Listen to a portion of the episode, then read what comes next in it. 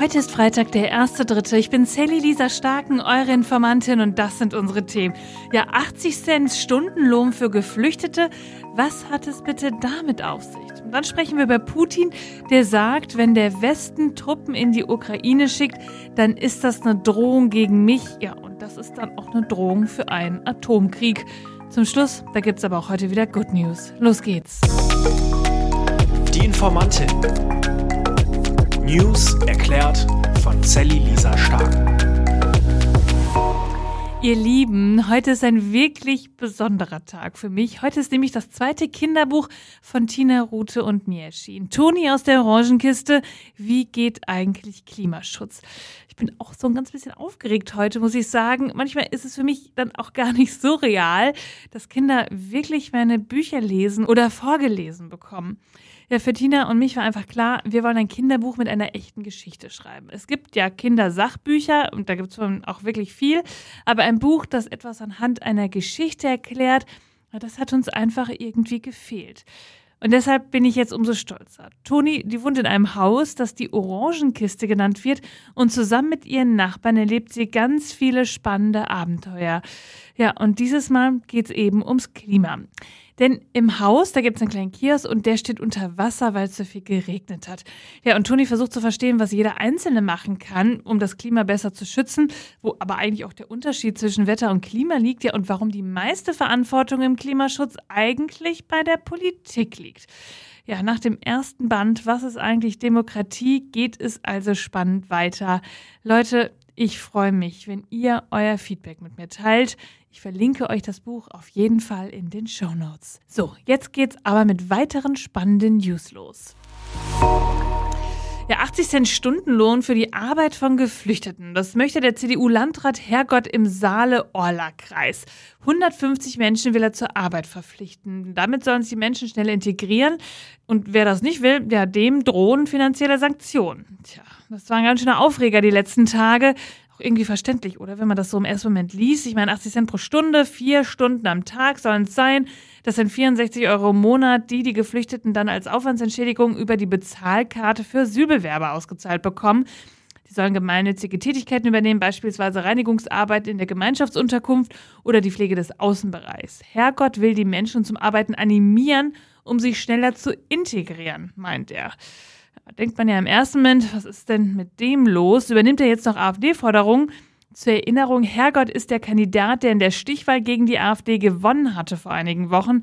Viele Linke haben ihn damals gewählt, ja, aber auch da ging er mit Slogans in den Wahlkampf, die naja eher so rechtskonservativ waren, wie Bürgergeld abschaffen, konsequent abschieben, Windkraft im Wald verhindern. Naja, und jetzt diese Arbeitspflicht für Geflüchtete. Nur das Ding, das steht so im Gesetz, im Asylgesetz ist das genauso geregelt. Arbeitsfähige, nicht erwerbstätige Leistungsberechtigte, die nicht mehr im schulpflichtigen Alter sind, sind zur Wahrnehmung einer zur Verfügung gestellten Arbeitsgelegenheit verpflichtet. So heißt es im Asylbewerberleistungsgesetz. Gezahlt werden 80 Cent pro Stunde. Eine im Asylgesetz festgelegte Aufwandsentschädigung. Lehnen die Asylbewerber die Arbeit ab, droht ihnen Geldabzug. Tja, man kann hier also zweierlei Sachen sehen. Ja, wir kritisieren den Herrgott, denn gerade die CDU, die stellt sich ja gern hin und sagt mit ihrem Slogan, Arbeit, die müsse sich ja wieder lohnen. Also irgendwie ist das da hier ein bisschen doppeldeutig. Aber man muss eben auch das Gesetz kritisieren und auch die Wirkung, die beides zusammen dann ausstrahlt. Die Thüringer Integrationsbeauftragte Miriam Krupper, die sagt zum Beispiel, ey Leute, das hat eine heftige populistische Wirkung. Der Vorstoß des Saale-Orla-Kreis suggeriere, dass Asylsuchende nicht arbeiten wollen. Das ist aber falsch. Viele Flüchtlinge kämen gar nicht in den ersten Arbeitsmarkt, obwohl sie es ja gerne wollen. Deswegen müssten die Arbeitsverbote komplett abgeschafft werden, damit die Menschen ihren Lebensunterhalt selbst bestreiten können.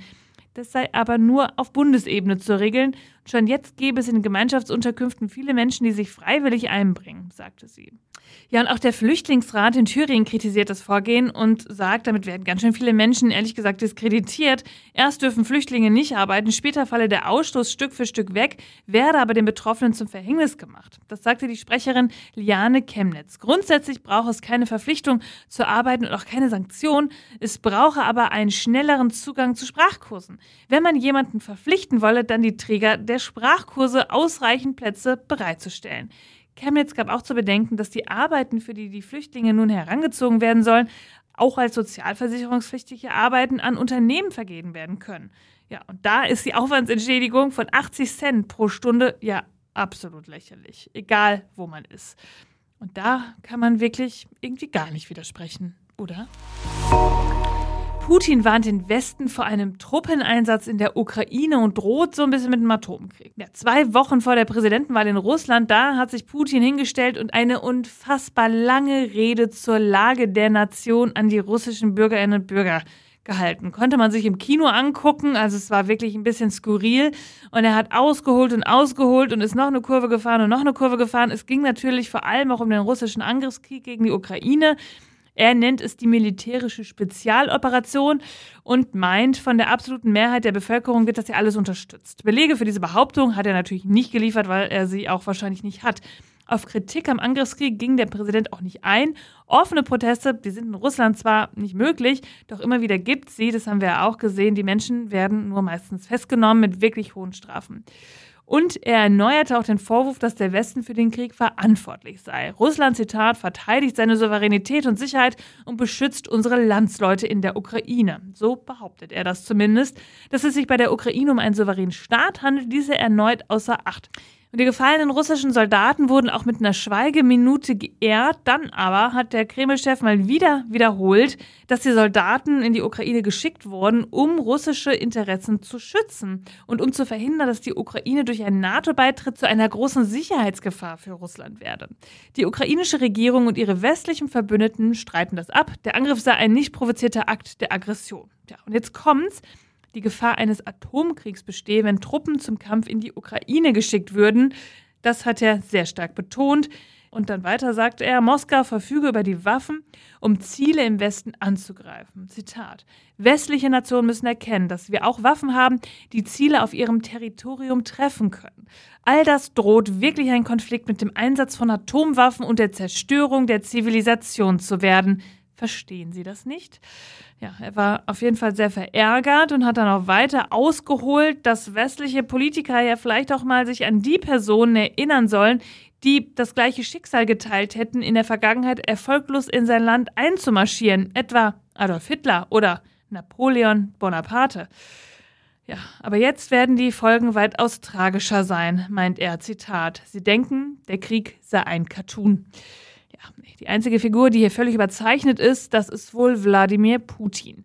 Was wir wissen, für Putin war das eine ganz schöne Wahlkampfrede. Zwei Wochen vor der Wahl, da muss er sich natürlich nochmal behaupten und sich ordentlich präsentieren und hinstellen und auch mit Drohungen nur um sich werfen. Und da kann er natürlich auch in seinem Fall nichts anderes sagen. Die nächsten zwei Wochen könnten relativ spannend werden, vor allem wenn es um diese Wahl geht. Und da werden wir auf jeden Fall weiter ganz genau hinschauen. Und zum Schluss gibt's wieder die Good News heute. Wenn ihr 18 Jahre alt werdet, eure Kinder oder ihr Menschen kennt, die 18 werden, Leute, das ist richtig, richtig cool. 18-Jährige kriegen auch in diesem Jahr 100 Euro vom Staat und das kann dann für Kulturangebote ausgegeben werden. Das ist der sogenannte Kulturpass. Den gab es auch schon letztes Jahr. Den hat man bekommen, wenn man volljährig geworden ist, sozusagen als Geschenk zur Volljährigkeit. Und dieses Jahr gibt es das Konzept auch wieder, allerdings zum halben Budget statt 200 Euro. Wie letztes Jahr gibt es jetzt nur noch 100 Euro pro Person. Aber immerhin, man kann damit auf Konzerte, ins Kino und noch ganz andere Sachen machen. Um die 100 Euro nutzen zu können, muss man sich einfach nur in der Kulturpass-App anmelden und ab dem 1. März kann man dann das gesamte Angebot nutzen. Aber nur, wenn man 2024 schon 18 geworden ist. Und wenn der Geburtstag dann noch kommt, dann erst ab dem Tage des Geburtstags. Und all das ist dann einzulösen bis zum 31. Dezember 2025. Ich wünsche euch ganz viel Spaß dabei.